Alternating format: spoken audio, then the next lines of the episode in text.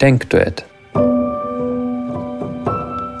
Der Philosophie-Talk, bei dem Mitdenken erwünscht ist. Also ich begrüße ganz herzlich alle, die heute dabei sind und auch alle, die dann später mitdenken. Und ich möchte zu Beginn einfach noch mal ganz kurz auf die ähm, Regeln von dem Denkduett hinweisen.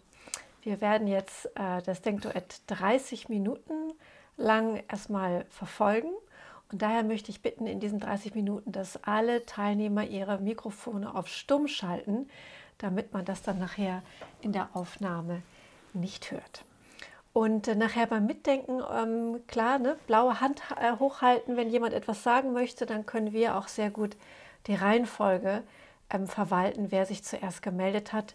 Wenn jemand in den Bildschirm winkt, dadurch, dass ich zum Beispiel jetzt gar nicht alle sehe, ist es dann schwer nachzuvollziehen. Also dabei ähm, bei, bei mir, glaube ich, reingehen, bei Teilnehmer reingehen und wo man sich selber auf der Teilnehmerliste sieht, die blaue Hand heben. Aber das, wenn noch Fragen dazu sind, gerne nochmal darauf hinweisen, dann erklären wir das nochmal.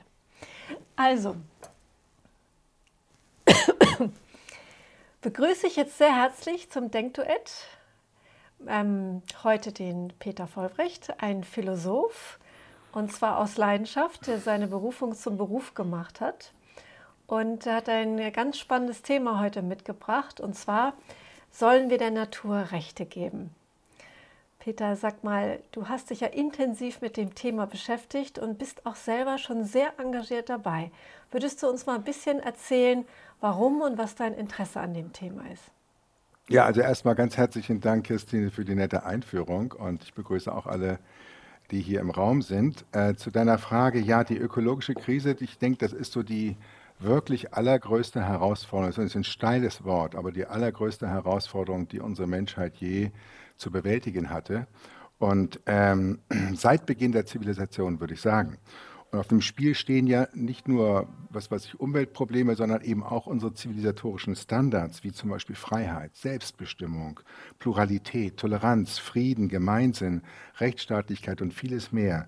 Wenn der Planet brennt, dann brennt auch unsere Hütte. Und insofern ist es kein leichtes Thema. Und wir werden heute sicherlich keine Seelenmassage betreiben, sondern es wird wirklich etwas ernster zu gehen. Aber ich hoffe, dass wir trotzdem den Humor bei diesem Thema nicht verlieren, Christine. Ich, ich, ich, ich denke schon. Also ich denke, wir werden es nicht verlieren. Wir werden es auf jeden Fall versuchen.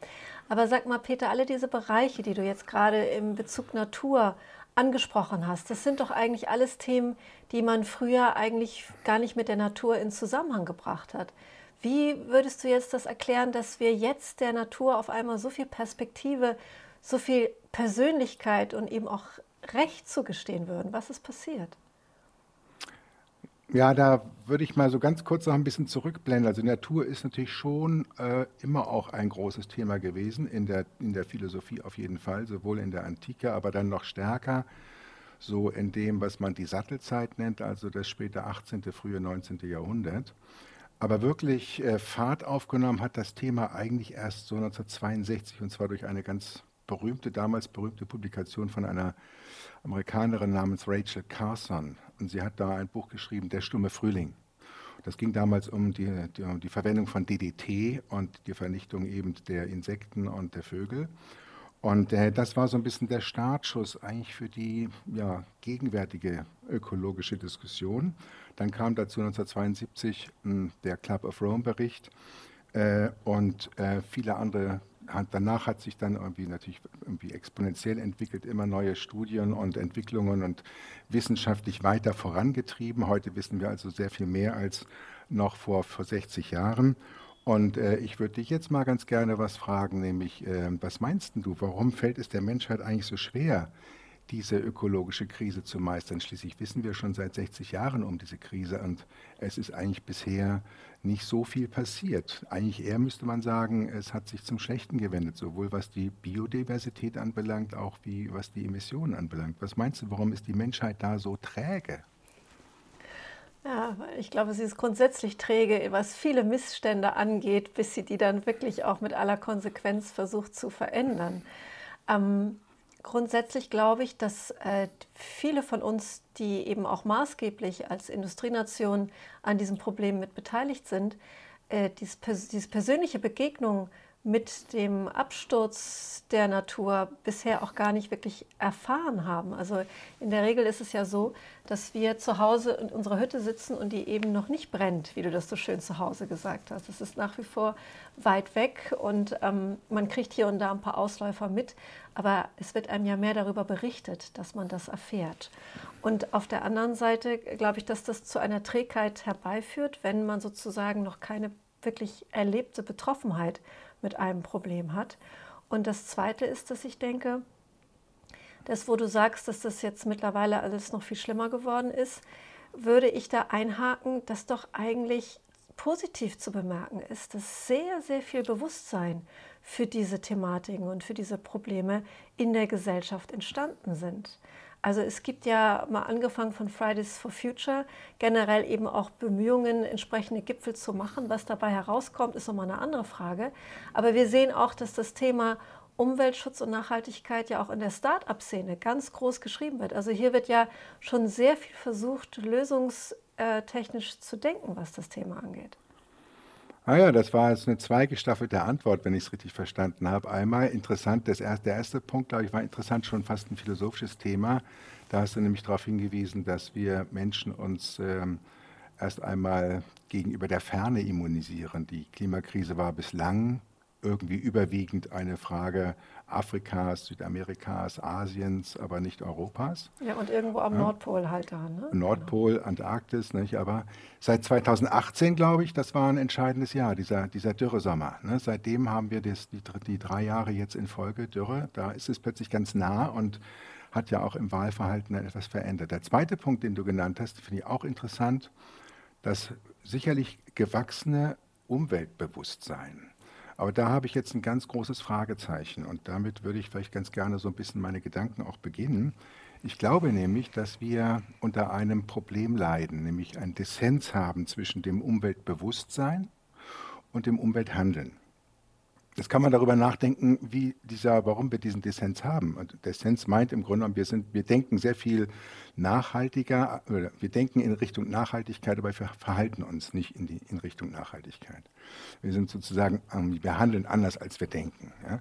Und die Frage ist, warum ist das eigentlich so? Ja? Und ich glaube, das hat auch etwas damit zu tun, dass wir Menschen irgendwie so eine Individualbiografie haben von 70 bis 90 Jahren und unser Leben auf diese Individualbiografie hin planen, dass aber eine Gesellschaft oder eine Menschheit eine Menschheitsbiografie haben. Also da klafft irgendwie das Ich und das Wir oder das Kollektiv auseinander. Und äh, das ist bei uns Menschen einfach nicht gut verfugt, trotz aller Anstrengungen, die die Philosophie von, seit der Antike ja versucht hat, irgendwie diesen, diesen, diesen Dissens zu schließen, irgendwie mit dem Gedanken eben dieser Vernunft, der, die uns, wenn wir das Richtige einsehen, auch das Richtige handeln würden. Aber so ist es eben wohl doch nicht.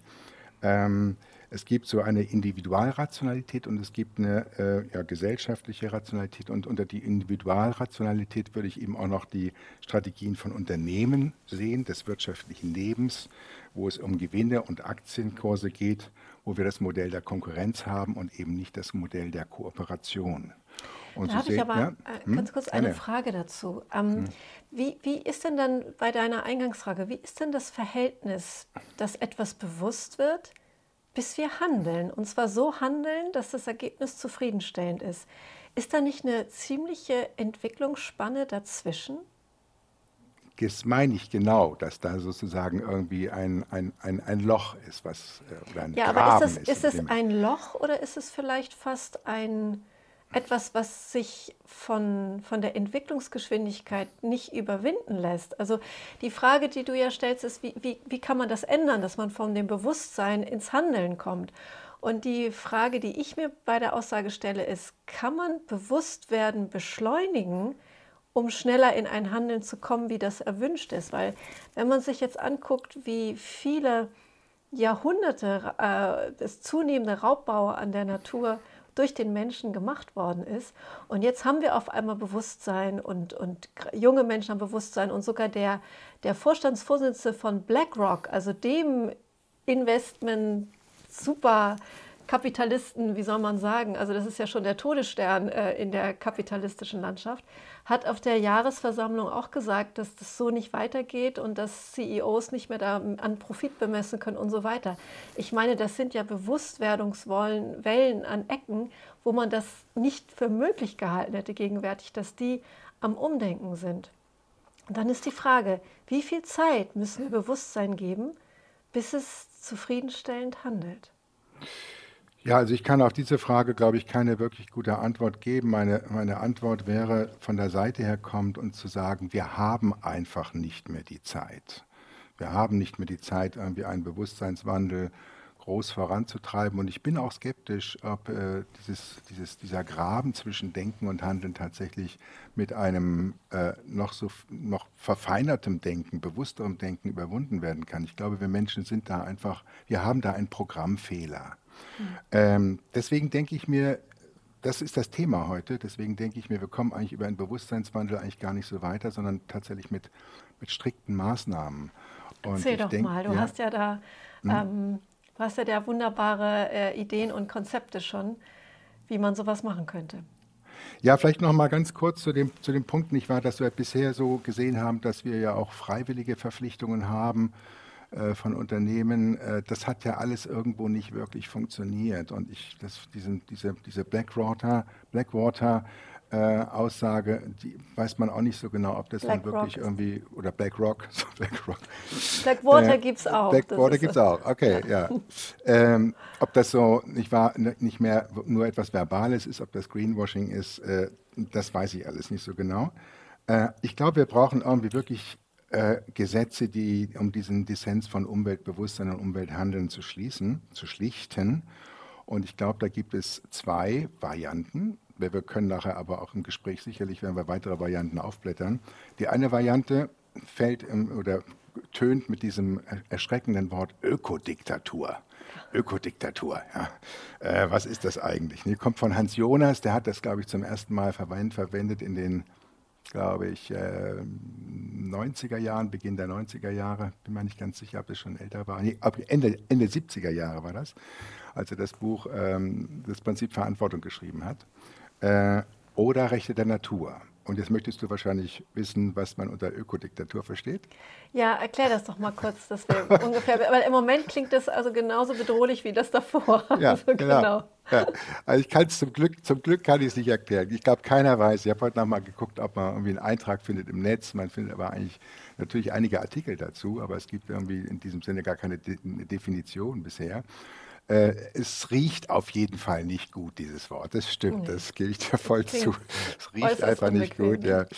Äh, es riecht nach äh, ja, Reglementierung, es riecht nach einem autoritären Griff äh, und äh, das, von daher ist es problematisch und wir wissen alle, dass eine Diktatur bisher noch nie gut gelaufen ist. Aber man kann sich etwas darunter vorstellen, zum Beispiel, dass man sagt, ja, es könnte vorstellen, man könnte sich vorstellen, ich meine, in einer Ökodiktatur bekommt äh, jeder Bürger ein bestimmtes äh, CO2-Budget pro Jahr zugewiesen. Und das kann er irgendwie aufbrauchen, wie er will, aber er kann nicht über dieses äh, CO2-Budget hinausgehen. Also ich sehe den Schwarzmarkt schon blühen dafür. Ja. Das, auch, ja. Und wahrscheinlich auch so, in der Diktatur sind ja manche auch immer gleicher als andere. Also das wäre genau. schwierig, ja. Äh, deswegen denke ich mir, es ist, kein, kein guter Weg, äh, vor allem, weil es wahrscheinlich auch gesellschaftlich gar nicht akzeptabel ist, schon dieses Wort schreckt so ab. Rechte es wäre halt, so, wär halt so diese Sehnsucht, dass da einer mal mit dem Tisch, äh, auf, mit, der, mit der Faust auf den Tisch haut und sagen würde, so jetzt geht es um die Natur und um nichts anderes. Ne? So als das Ruder einmal rumzureißen. So ja, Hans, Hans, Jonas bringt das schon auf den Punkt, dass er sagt, irgendwie äh, Diktatur, also Ökodiktatur wäre sozusagen die Ultima Ratio. Ja, wenn, wenn es zeigt, dass die Menschheit mit ihrem Freiheitsbegriff äh, dieses Problem nicht meistert. Mhm. Ähm, er hat dazu noch einen, einen, anderen Gedanken, dass er meint, ähm, einer der größten Fehler der Menschheit könnte sein, dass wir äh, die Transzendenz abgeschafft haben. Ähm, das sagt er, weil er irgendwie vom Kern her auch Jude ist. Hans Jonas ein, ein Denker des äh, ja, mit, mittleren 20. Jahrhunderts. Er ist in die USA emigriert und er hat sich dann mit diesen Themen auseinandergesetzt. Das andere wären die Rechte der Natur. Das können wir natürlich ganz viel noch über den Rechtsbegriff erzählen, aber das will ich jetzt eigentlich nicht tun, äh, weil er ja seit jeher schon, schon irgendwie in Kraft ist. Äh, wahrscheinlich haben die Menschen sich immer irgendwelche Rechte gegeben, aber erstmals kodifiziert sind sie wohl das ist so ein bisschen gängige Meinung irgendwie in Babylonien und im Sumererland, also so etwa 4300 Jahre vor unserer Zeit, also jetzt 2000, 2000, 4200 Jahre alt äh, der berühmte Kodex Hammurabi. Da wurden verschiedene Dinge einfach geregelt, Königsherrschaft, aber auch Erbrecht und äh, Familienrecht und dergleichen mehr. Und, und da war die Natur schon dabei? Nein, überhaupt nicht. Ich glaube, für die Natur gab es da keinen Eintrag, äh, auf jeden Fall nicht im Rechtssystem. Und ich denke mir, dass der Rechtsbegriff seitdem auch eigentlich anthropozentrisch ist, also auf den Menschen bezogen. Der Mensch steht im Mittelpunkt des Rechtes und das Recht ist sozusagen nicht wahr die Verhandlung von der, den menschlichen Ansprüchen gegeneinander. Glaubst also, du auch, ja? dass das was damit zu tun hat, ähm, dass der Mensch nicht mehr über der Natur steht, dass das auch ein Glaubenssatz ist, der sich über, dabei ist, sich zu überleben, dass das damit reingehört, um, um diese Rechtsform nachzudenken? Äh, ich denke mir, dass es in philosophischen, mystischen, spirituellen Systemen, äh, dass man das oft findet diesen Gedanken, äh, dass der Mensch irgendwie integraler Bestandteil äh, des Kosmos, der Natur ist. Aber es sind eben Philosophien, es sind spirituelle Systeme, äh, die sich nicht so niedergeschlagen haben in den Rechtssystemen. Und jetzt könnte, kommt es darauf an, ja? Könnte aber doch das Potenzial zur Bewusstwerdung im Moment haben, weil man sich ja nicht mehr außerhalb der Natur ähm, erleben kann, wenn die Hütte brennt letztendlich. Könnte, ja. Das ist ja die große Hoffnung. Ja? Und ähm, es gibt tatsächlich auch äh, Verankerungen von Rechten der Natur in Verfassungen. Das ist jetzt interessant. Und mhm. zwar in der ecuadorianischen Verfassung, ecuadorianischen Verfassung. Auch in der bolivianischen, äh, nicht Verfassung, aber unteren Rechtssystemen ist das etabliert. Und zwar kam das durch äh, Folgen der ähm, Ereigniskette.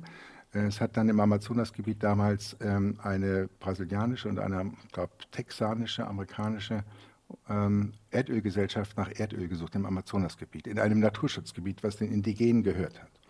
Und die haben dagegen rebelliert und das tatsächlich dann irgendwie im Jahr 2008 in dieser Verfassung in Ecuadors verankert wurden die sogenannten Rechte der Natur unter dem Namen Pachamama, was so etwas bedeutet wie Mutter Erde. Und ich denke mir, das ist interessant und könnte eigentlich, müsste eigentlich uns in unserer westlichen Zivilisation zutiefst beschämen, dass indigene Kulturen uns daran erinnern und sozusagen der, der, der, der, Push aus den indigenen äh, Kulturen kommt. Ja? Aber ist das nicht wahnsinnig interessant, dass das letztendlich aus einer Kultur kommt, die dem, nehme ich mal an, Transzendenten näher steht als wir? Ja, dem Transzendenten näher steht, vor allem wahrscheinlich auch, weil es, weil es eben, äh, weil sie direkter in der Natur äh, leben als äh, die ecuadorianische, ecuadorianische äh, Gesellschaft selber. Weil sie äh, wahrscheinlich äh, nie die Trennung durchlebt haben von der Natur, die wir kulturell kultiviert haben im wahrsten Sinne genau, des Wortes. Genau, genau, ja, sehe ich auch so. Und, äh, aber das war damals eben auch nur mit, also gegen Widerstand durchzusetzen. Das war, ist eine große, ein großes Ding gewesen damals. Äh, hat vor allem auch durch Publikationen dann in der Öffentlichkeit, das ist jetzt auch äh, ein Punkt, über den man später noch reden kann, äh, Auftrieb gewonnen, und zwar durch ein Buch von einem, äh, von einem ähm, äh, Ecuadorianer, Eduardo Galeano. Der hat ein Buch geschrieben, La naturaleza no es muda, die Natur ist nicht stumm.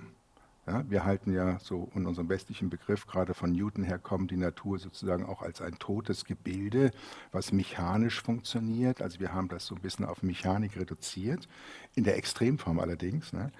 Und äh, die Grundlage eben dieser Pachamama-Philosophie ist, dass die Natur, dass wir, ist eine Kosmologie, äh, in der sozusagen das Leben als, ja, als, als Relationen beschrieben wird. Alles, nicht wahr, hat Relationen zu anderen. Wir sind in einem großen Netzwerk gefangen. Und dieser Netzwerkgedanke, Christine, der hat äh, in der westlichen Kultur schon in den, glaube ich, 70er Jahren, Ende 70er Jahre Raum gegriffen durch einen Norweger namens Arne Ness. Und dieser Norweger, der hat äh, die sogenannte Tiefenökologie erfunden. Deep Ecology.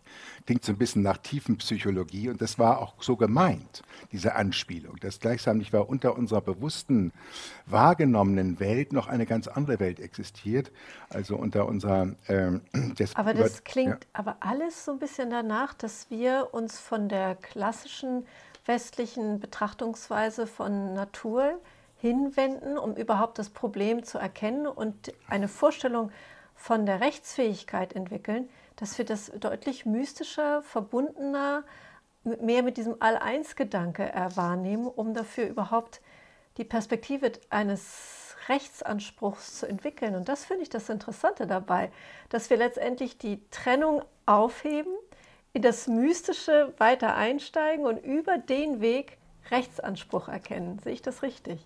Ja, ich weiß, ich spüre, dass es so dein, dein Fable ist. Du bist wieder auf der Bewusstseinsschiene. Das finde ich ja auch ganz prima so.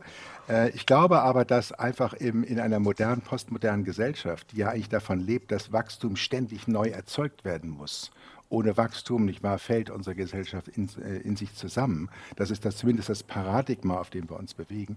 Dass in einer solchen Situation äh, wir mit Mystik da, glaube ich, jetzt nicht so viel weiterkommen, sondern tatsächlich mit einer richtigen Rechtsordnung. Und da könnte man sozusagen an den Paragraphen 20a des Grundgesetzes anknüpfen, äh, der da etwa folgendermaßen lautet, der Staat schützt auch in Verantwortung für die künftigen Generationen die natürlichen Lebensgrundlagen und die Tiere im Rahmen der verfassungsmäßigen Ordnung durch die Gesetzgebung und nach Maßgabe von Gesetz und Recht durch die vollziehende Gewalt und die Rechtsprechung. Das ist ein ellenlanger Satz, aber ja, genau. ja. interessant an dem Satz ist, dass einerseits natürlich irgendwie ähm, ja, äh, Naturschutz äh, vorgesehen ist, aber dieser Naturschutz zugleich irgendwie an die, äh, an die Organe verwiesen wird. Das heißt, sie werden auf, auf, auf die unteren Ebenen verschoben. Und so haben wir in Brandenburg und auch in Berlin sehr viel äh, ja, naturfreundlichere Umweltgesetzgebung als in anderen Bundesländern. Also es unterscheidet sich von Bundesland zu Bundesland. Und jetzt kommt es darauf an, und das ist der neue Gedanke, äh, dass auch in dieser Formulierung, die ich da gerade vorgelesen habe, die man vielleicht gar nicht so schnell verdaut hat, ja, ähm, eigentlich im Grunde die Natur zwar im Recht ist, also sozusagen im Rechtskorpus einen Eintrag hat, dass die Natur aber selber keine Rechte hat. Und das ist der entscheidende Punkt. Jetzt kommt mhm. der Gedanke, ne, äh, dass, dass Innovation ist, Rechte der Natur bedeutet, der Natur sozusagen einen subjektiven Rechtsstatus zuzusprechen. Und jetzt willst du wahrscheinlich wissen, was ein subjektiver Rechtsstatus ist. Ne? Genau, ich würde sogar noch weitergehen und sagen, könntest du das mal an einem Beispiel erklären? Also wie müsste ich mir das vorstellen, wenn jetzt die Natur Rechte hat und wir haben es mit einer Verschm Wasserverschmutzung durch, eine, durch ein Industriegebiet zu tun. Wie würde dann so ein Fall aufnehmen? Wie, überhaupt, wie, würde der, wie würden die Anwälte heißen, die sich dem dann annehmen und wie würde es weitergehen? Große Frage. Ich glaube, da weiß ich auch nicht so viel zu, zu sagen. Ich bin kein Jurist. Kann man, das ist ja, auch, ist ja auch ein bisschen so ein utopisches Projekt. Aber auf ja. deine Frage konkret zu antworten, könnte man sagen, ja, also bisher, nehmen wir mal das Beispiel eines Flusses. Ja, irgendwie, äh, da würde man sagen, irgendwie, ähm, es ist für uns nicht so besonders gut, wenn äh, die Flüsse jetzt so begradigt sind, weil wir zu wenig äh, Freizeitspielraum haben an den Flüssen. Also aus diesen Gründen her den Fluss äh, wiederum zu renaturalisieren. Da würde man immer noch vom menschlichen Interesse heraus. Genau, wollte ja? ich gerade sagen. Das ist dann das menschliche genau. Nutzen. Wenn wir jetzt aber sozusagen die, die, das Ding jetzt auf die Rechte der Natur drehen, dann würde man sagen, nicht wahr, es ist gleichsam das Interesse des Flusses, äh, nicht äh, einbetoniert und nicht äh, kanalisiert zu werden. Jetzt stellst du natürlich die Frage irgendwie, ja, wer soll denn diesen, diesen Fluss sozusagen vertreten? Das ist das große Problem. Also äh, der Fluss kann ja nicht selber vor Gericht erscheinen, also er bräuchte sozusagen Vertreter. Das ist aber nicht so ein großes juristisches Problem, weil wir das haben wir bei, äh, bei Gesellschaften, Vereinen, Unternehmen auch. Wir haben juristische Rechtspersonen, die sich durch natürliche Rechtspersonen vertreten lassen müssen. Äh, das scheint nicht das, das, die große Hürde zu sein. Und ähm, das ist also dieser Gedanke, was würde sich mit den Rechten der Natur dann tatsächlich verändern? Und das würde ich jetzt ganz gern mit dir noch im Gespräch ein bisschen erörtern. Können wir da einfach ein bisschen fantasieren und sagen, wie würde sich denn eigentlich äh, unser Naturbegriff dadurch verändern? Was meinst du? Ja, also mir ist gleich wieder eingefallen, wenn jemand vor Gericht stehen würde und sagen würde, der Fluss möchte nicht begradigt werden. Das ist für mich schon fast wieder ein mystisches Erlebnis von Fluss weil das ja Empathie auch für einen Fluss und für die Natur ähm, sozusagen ähm, voraussetzt. Also das ist ja auch eine Form von Einfühlungsvermögen, der man, glaube ich, ähm, es wäre relativ neu, so, so flächendeckend über die Natur zu denken, sich also zu überlegen, nicht, wie kann ich das nutzen? Ah, ich habe hier meine Kindheit am Ufer gespielt, das war wunderbar, sondern sich zu überlegen, was, was möchte der Fluss, was möchte der Berg und natürlich dann in Interaktion am Ende, wie, wie können wir unsere, unsere Welt und unsere Natur erhalten, weil wir letztendlich unser Leben davon abhängig ist. Ne?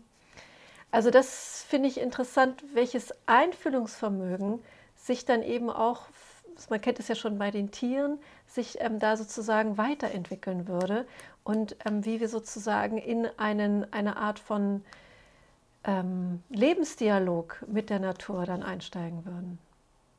Ja, wir haben jetzt mit diesem Fluss natürlich auch ein Extrembeispiel gewählt. Ähm, wir könnten das vielleicht etwas ähm, aufweichen, indem wir sagen, äh, der Fluss wird ja auch bevölkert von Brutvögeln, von Fischen und dergleichen mehr also von Leben, von das, was wir wirklich als Leben an, ansehen, organisches Leben.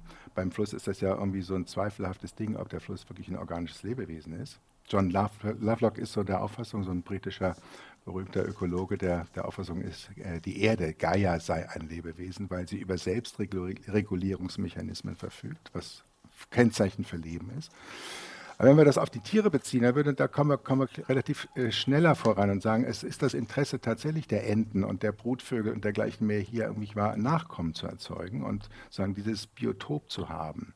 Und da gehört der Fluss dann ganz wesentlich dazu. Also es, glaube ich, fällt leichter, das ganze Thema Rechte der Natur zunächst einmal von den Tieren einzufädeln. Und du, wir haben ja vor, vor kurzem ging ja durch die, durch die Presse, nicht wahr, dass dieser einsamste Elefant der Welt in einem Zoo in Pakistan, der glaube ich schon 32 Jahre alt ziemlich betagt ist, äh, schon seit, seit acht Jahren, glaube ich, alleine ist, weil sein, sein Weibchen gestorben ist und irgendwie er auch aggressiv geworden ist. Also ihm ging es wirklich nicht gut. Und es haben sich verschiedene Organisationen dafür hintergeklemmt und haben dann tatsächlich einen Transport nach Südostasien äh, bewerkstelligen können, wo er dann in einem großen Flugzeug dahin gebracht worden ist und äh, jetzt unter seinesgleichen seinen Lebensabend verbringen kann. Also da hat, hat man das Interesse, nicht wahr, von Tieren tatsächlich groß geschrieben. Und äh, das würde doch bedeuten, dass wir die Tiere nicht nur so als, als, als Nut in, unter Nutzenkalkül sehen, sondern dass wir der Natur in all ihren Formen ja, das ist die Schwierigkeit, ob sie alle ihre Formen sein können, aber in vielen Formen, zumindest das Leben, dass wir diesen Naturphänomenen eigentlich eine eigene Würde zusprechen. Mhm. Indem wir ja auch die, die, Kontexte wiedersehen, in dem das alles zusammengestellt wird. Du hattest den Begriff Würde in unserem äh, Vorgespräch angebracht, fand ich spannend, aber welchen Begriff ich auch nochmal spannend fand von der Rechtsseite, da meintest du, eigentlich heißt es ja, wer Rechte hat, hat auch Pflichten. Was wäre, wenn da jetzt, sagen wir mal, von einer Gegenseite diese Argumente kämen, dass wer Rechte hat, muss auch Pflichten übernehmen? Ja, also das ist ein Argument, was zunächst einmal sehr stark scheint. Ne? Ähm, da müsste man jetzt irgendwie so ein bisschen herumbasteln und sagen, naja, die Natur hat schon immer ihre Pflichten übernommen. Sie, sie ernährt uns. Genau, sie hat ihre Pflicht eigentlich schon getan. Ne? Ja, die Frage davon, ist, hm, welche Pflicht haben wir ihr gegenüber, um das Recht zu haben, genau, äh, in genau, ihr zu sein? Richtig, ja, ja. Ähm, lass mich noch mal einen letzten Punkt oder einen vorletzten Punkt machen, den ich auch ganz wichtig finde, diese Geschichte mit der Würde. Dann können wir fragen, was ist eigentlich Würde? Aber da gibt es eine ganz klare Definition. Dass Würde das ist, was, oder wenn jemand eine, wenn, wenn wir jemandem eine Würde zusprechen, einem Lebewesen eine Würde zusprechen, ähm, dann äh, sagen wir damit, ähm, es hat so etwas wie einen Zweck in sich selbst. Nicht nur einen Zweck für uns oder für andere, sondern einen Zweck in sich selbst. Das heißt, irgendwie, es ist so wie eine, eine Art intrinsischer Wert. Also wenn wir das mhm. Schwein nehmen, ich war im großen Schweinestall, wird dann gemästet, gemästet, gemästet, wird man sagen, ja, das, das ist irgendwie, das ist ein Nutztier, wie wir auch so sagen. Ja? Äh, es hat aber keine eigene Würde. Und dieser Würdegedanke, der ist, glaube ich, ganz wichtig. Ähm, würde man aber auch dann wiederum äh, in diesen Rechten der Natur von der Menschen würde noch einmal absetzen können. Wir kommen da vielleicht im Gespräch noch drauf. Aber noch wichtiger scheint mir äh, vielleicht ein Punkt zu sein, äh, der, den ich ganz großartig finde. Vielleicht ist er aber auch wirklich utopisch. Es ist nämlich der, der, die Frage, wie entwickelt sich eigentlich unsere Gesellschaft? Wie entwickeln sich die Weltgesellschaften weiter? Äh, mit dem Gedanken äh, von Rechten der Natur. Und da ist die Antwort, ähm, wir würden den Schritt machen von der Demokratie, Demos, das, das Dorf ursprünglich, nicht wahr? Das, dann noch das Volk. Ja, aber ursprünglich war es das Dorf, also eine, eine, Menschen, eine Menschenzusammenfügung äh, zur Biokratie. Und mhm. die Biokratie wäre dann sozusagen nicht wahr das ganz große Volk, was Menschen, Tiere, Pflanzen, Bäume, vielleicht auch irgendwie Gewässer äh, umgreifen würde. Und äh, es ist tatsächlich so, Kirstine, dass, äh, dass es Gerichtsurteile gegeben hat in Indien, in ähm Neuseeland und Kanada, äh, wo, äh, wo äh, man äh, Flüssen äh, sozusagen diesen, dieses Recht zugestanden hat und äh, also dass Flüsse diese Rechte der Natur zugesprochen haben. Also es, es ist teilweise schon, man versucht diesen Weg und das würde unser menschliches Zusammenleben und das Zusammenleben mit der Natur so grundlegend verändern. Und dafür wären die Rechte der Natur zunächst einmal ein erster Schritt. Und ähm, das, das finde ich ein interessantes Konzept über das wir vielleicht ja. äh, noch ausführlicher reden. Genau, sprechen. Hm? Wirklich spannendes Konzept. Ich, ich frage mich gerade, wo, wo ich deinen Ausführungen gelauscht habe, dass ja wir überhaupt in den letzten Jahren sehr viele Gruppen Rechte erlangt haben. Also ich habe mich gerade so gefragt, ob wir überhaupt insgesamt auf so einem guten Weg sind. Kinder haben Rechte bekommen, Frauenrechte, weiß jeder was davon, ähm, dass solche Sachen sowieso, die, die Rechte von, von ähm, Schwulen und Lesben sind anders angehoben worden. Also dass da überhaupt ein Bewusstsein ist, die, diese Sachen ähm, anders zu betrachten und mit Rechten und mit Würde zu versehen und dass die Natur letztendlich in diesem Schwung mit natürlich einem unglaublichen großen Wirkung mit hineingerät. Aber das können ja, wir ja mh, gleich ja. Äh, insgesamt besprechen, wie ob es da auch die gesamtgesellschaftlichen Parameter ähm, Hoffnung geben, dass die Rechte der Natur möglichst bald äh, kommen wird. Und ähm, ich möchte mich ganz herzlich bei allen bedanken, die jetzt beim äh, äh Denkduett, beim Podcast dabei waren und ähm, wir machen jetzt weiter mit dem Live-Talk, wo alle mitsprechen können. Alle, die daran Interesse haben, bei einem anderen Mal können Einzeltickets über Eventbrite äh, auf der Webseite erstehen. Und ich begrüße jetzt alle für ähm, den Live-Talk. Es ist hiermit eröffnet. Und ähm, ja, jetzt gucken wir mal auf die Handzeichen, was da schon